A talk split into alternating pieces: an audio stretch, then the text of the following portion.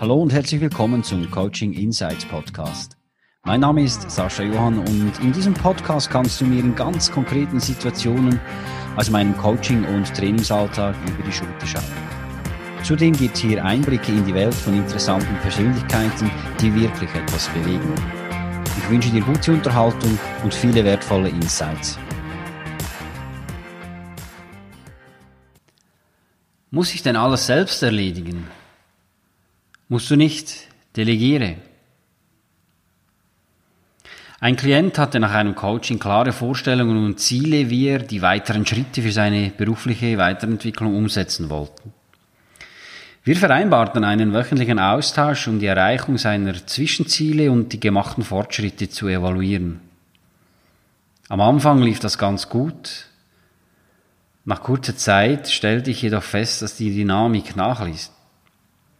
Definierte und vereinbarte Schritte und Tätigkeiten konnte er nicht in der vereinbarten Zeit umsetzen. Sein Antrieb und seine Motivation sanken in Anbetracht der ausbleibenden Fortschritte und das Projekt der Weiterentwicklung drohte zu scheitern. Das nächste Coaching nutzten wir, um seine Situation zu reflektieren. Dabei stellte sich heraus, dass er vor allem beim Delegieren große Mühe bekundete. Er machte noch immer viel zu viel selbst, was ihn zeitliche Ressourcen kostete. Bei der genauen Betrachtung spiegelten wir auch seine Gedanken, wenn es darum ging, Arbeiten abzugeben. Als ich ihn bat, sich noch einmal in konkrete Situationen hineinzudenken und mir seine unmittelbaren Gefühle und Gedanken mitzuteilen, kamen folgende Aussagen zutage. Ich delegiere nicht, weil ich will andere nicht belasten. Bis ich das erklärt habe, habe ich es selbst erledigt. Ich will nicht, dass meine Mitarbeitenden das Gefühl haben, ich könne meine Aufgaben nicht selbst bewältigen oder ich hätte sie nicht im Griff. Ich will die Kontrolle behalten. Wenn ich es selbst mache, habe ich die Gewissheit, dass es korrekt und genau nach meinen Vorstellungen erledigt wird. Wer delegiert, ist schwach. Falscher Stolz, fehlendes Vertrauen, Skrupel, Angst vor Kontrollverlust und Perfektionismus sind häufige Gründe, die dazu führen, dass Menschen nicht delegieren. Natürlich gibt es Dinge, die man besser selbst erledigt, aber man sollte es auch nicht übertreiben. Ein weiterer häufiger Grund, nicht zu delegieren, ist zudem das Selbstwertgefühl.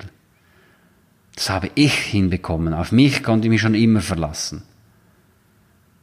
weil es mein Klient aktuell nicht über sich brachte, Aufgaben und Verantwortung abzugeben, geriet er bei der Umsetzung seiner Ziele immer mehr in Rückstand. Denn auch sein Tag hatte nur 24 Stunden.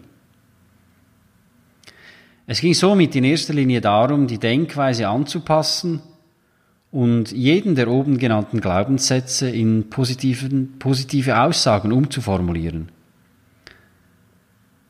Im konkreten Fall sahen dieses Essay danach folgendermaßen aus. Meine Mitarbeiter fühlen sich geschätzt und ernst genommen, wenn ich ihnen Aufgaben und Verantwortung übertrage. Der einmalige Zeitaufwand, wiederkehrende Aufgaben zu erklären, lohnt sich und es fühlt sich gut an, diese Aufgaben definitiv und für immer vom Tisch zu haben.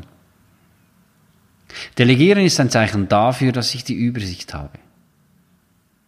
Ich habe fähige und motivierte Mitarbeitende, die ihre Aufgaben zuverlässig erledigen. Es muss nicht immer perfekt sein. Oftmals reicht auch gut genug. Wer delegiert, führt souverän. Mit diesen Erkenntnissen priorisierten wir seine Aufgaben und hielten fest, welche er auf jeden Fall auch in Zukunft selbst ausüben wollte und erledigen wollte aber auch welche Aufgaben ihm persönlich etwas bedeuteten.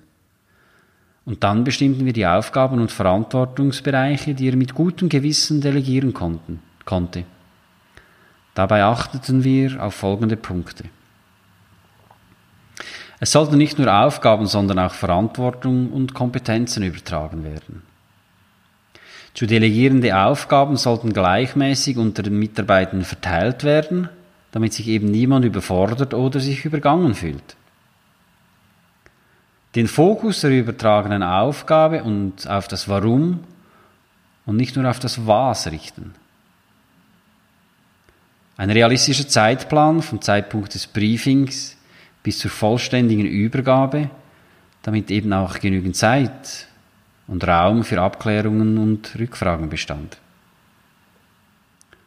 Wenn eine Aufgabe delegiert ist, sollte diese losgelassen werden und, wenn nötig, sollte der Fortschritt in vereinbarten Abständen gemeinsam überprüft werden.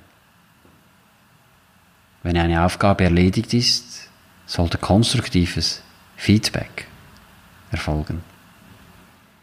Diese Liste setzte er in den kommenden Wochen Schritt für Schritt um. Und wie ich es erwartet hatte, war auch die Akzeptanz und die Bereitschaft seiner Mitarbeitenden vorhanden, mehr Verantwortung zu übernehmen. Und mein Klient konnte sich mit den gewonnenen Ressourcen wieder auf seine äh, Ziele fokussieren und seinen Plan schlussendlich in der festgesetzten Zeit umsetzen. Vielen Dank fürs Zuhören. Wenn auch du eine Antwort auf ein konkretes Thema suchst oder du dich selbst, dein Team oder deine Unternehmung weiterentwickeln möchtest, wende dich gerne an mich über meine Website saschajohann.com.